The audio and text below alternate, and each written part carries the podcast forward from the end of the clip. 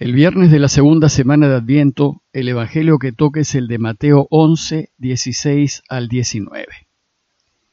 En aquel tiempo dijo Jesús al gentío, ¿Con quién compararé esta generación? Se parece a unos niños sentados en la plaza que gritan diciendo, Hemos tocado la flauta y no han bailado. Hemos cantado canciones tristes y no han llorado. Porque vino Juan que ni comía ni bebía y dicen, tiene un demonio. Y ahora viene el Hijo del Hombre que come y bebe y dicen, ahí tienen a un comilón y un borracho, amigo de publicanos y pecadores. Pero la sabiduría se ha acreditado por sus obras. En ese tiempo de Adviento y en preparación para celebrar el nacimiento del Mesías, la Iglesia, como en círculos concéntricos, luego de hacernos meditar en la espera del Mesías, concentra su atención en Juan el Bautista para después concentrarla en el nacimiento de Jesús. En el día de ayer se nos introdujo a la persona del Bautista, un hombre de Dios extraordinario, carismático, a quien Jesús identificó como Elías, y que la iglesia consideró que era aquel que tenía que venir primero. La enseñanza de ayer fue que si Elías ya vino y es el Bautista, entonces el Mesías ya llegó y en cualquier momento se revelará al mundo. Más aún, ya se está revelando, pero los contemporáneos de Jesús están ciegos y no se dan cuenta.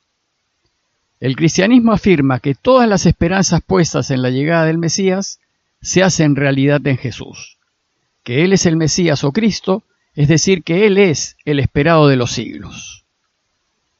Bueno, pues el contexto del relato de hoy es el siguiente. Jesús está solo, pues sus discípulos han partido a anunciar la buena noticia del reinado de Dios a los pueblitos de Galilea, y entonces los discípulos del Bautista se le acercaron para preguntarle si él era el Mesías. A lo que Jesús respondió diciéndoles que vean los signos del Mesías. Los ciegos ven, los sordos oyen, los mudos hablan, los cojos andan, los muertos resucitan y los pobres se alegran de esta buena noticia. Inmediatamente después, Jesús hizo un elogio público del Bautista, que en esos momentos ya estaba encarcelado, y luego viene el texto que estamos comentando. En el relato de hoy Jesús se encuentra delante de una muchedumbre criticando a las autoridades religiosas del pueblo, porque nada los satisface y con todo están disconformes. Dice el texto que Jesús dijo, ¿con quién compararé a esta generación?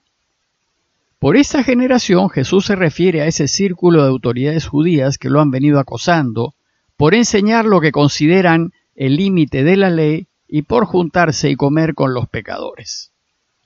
Esa generación describe a aquellos escribas y fariseos que actúan como niños engreídos y caprichosos. Porque lo que está sucediendo con el Bautista y con Jesús escapa de su control y mucho les molesta, pues ni el Bautista ni Jesús se someten a su autoridad y no los pueden controlar y a manera de reacción cuestionan y critican al Señor. Entonces, para graficar esa postura de intransigencia y disconformidad que tienen las autoridades judías, Jesús los compara a esos niños tercos que quieren que todos jueguen su juego y que se molestan cuando alguno no lo hace. Y es claro que ni Jesús ni el Bautista están jugando el juego de las autoridades. Las autoridades judías están actuando como el perro del hortelano, que ni come ni deja comer. Por eso dice Jesús que ellos se parecen a unos niños sentados en la plaza que gritan, criticando a esos otros niños que no juegan ni dejan jugar, diciéndoles, hemos tocado la flauta y no han bailado, hemos cantado canciones tristes y no han llorado. Parece que esta imagen la toma Jesús de los niños de las aldeas y pueblitos de Galilea, que solían juntarse en la plaza del pueblo a jugar. Algunos querían jugar solo su propio juego y no querían unirse a los demás, y no aceptan ninguna otra propuesta de juego distinta a la que ellos tienen en mente. Para graficar esa postura de intransigencia, Jesús les dice, Hemos tocado la flauta y música alegre para que bailen y se diviertan, pero no lo han hecho. Y después dice, y les hemos cantado canciones tristes, lamentaciones para que lloren y se entristezcan, pero tampoco lo han hecho. Es decir, nada los conforma. Ni se alegran ni se entristecen. ¿Qué es lo que quieren? A la luz de esta imagen que Jesús presenta a la gente, les dice que así actúan las autoridades judías con él y con el Bautista. Dice el texto, porque vino Juan que ni comía ni bebía y dicen, tiene un demonio.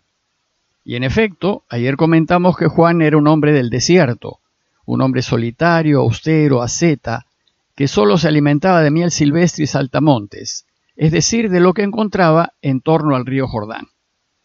Y cuando Juan empezó a anunciar un cambio en los corazones, el arrepentimiento, la conversión y la vuelta a Dios antes del juicio por venir, lo rechazaron y no aceptaron lo que decía. Es decir, las autoridades judías no estuvieron de acuerdo con su mensaje y lo criticaron acusándolo de que tiene un demonio dentro que está loco y que no lo sigan. Y ahora Jesús les dice que lo mismo están haciendo con él.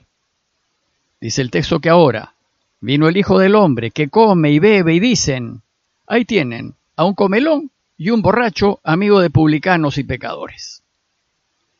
Jesús compara a las autoridades judías con esos niños engreídos que nada los satisface y no aceptan ni lo que enseña el bautista ni lo que enseña el Señor ni el estilo del Bautista, ni el estilo de Jesús. Sin embargo, lo importante de este texto es que nos dice algo acerca del modo de ser de Jesús. Si bien Juan y Jesús estuvieron llenos del Espíritu Santo, en sus maneras de ser fueron completamente distintos. A diferencia del Bautista, Jesús no fue un hombre asceta ni solitario.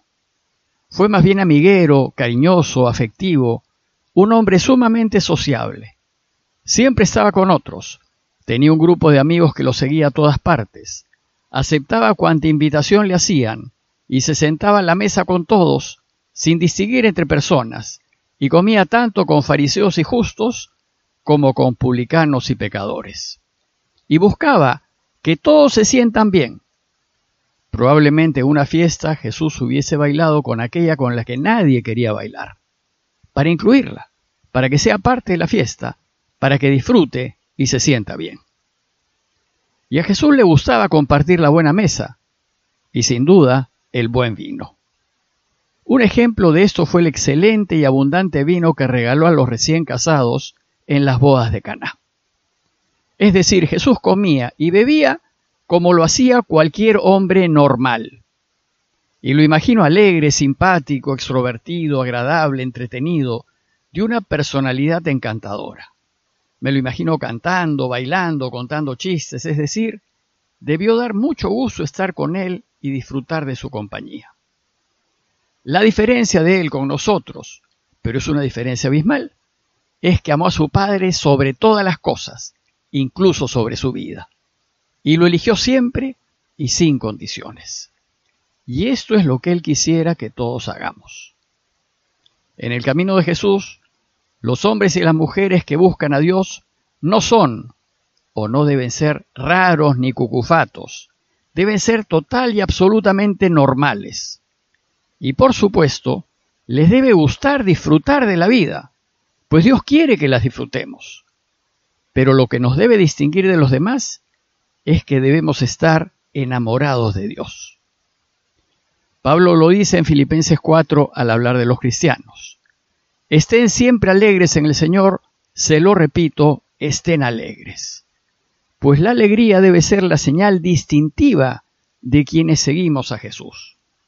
Por tanto, aquellos que creen que siguen a Jesús separándose del mundo y manteniendo un estilo de vida de ayunos y penitencias y de limitaciones y de austeridades y de rarezas, sin gozar de la libertad de los hijos de Dios, en realidad parecen ser más seguidores de Juan el Bautista que de Jesús.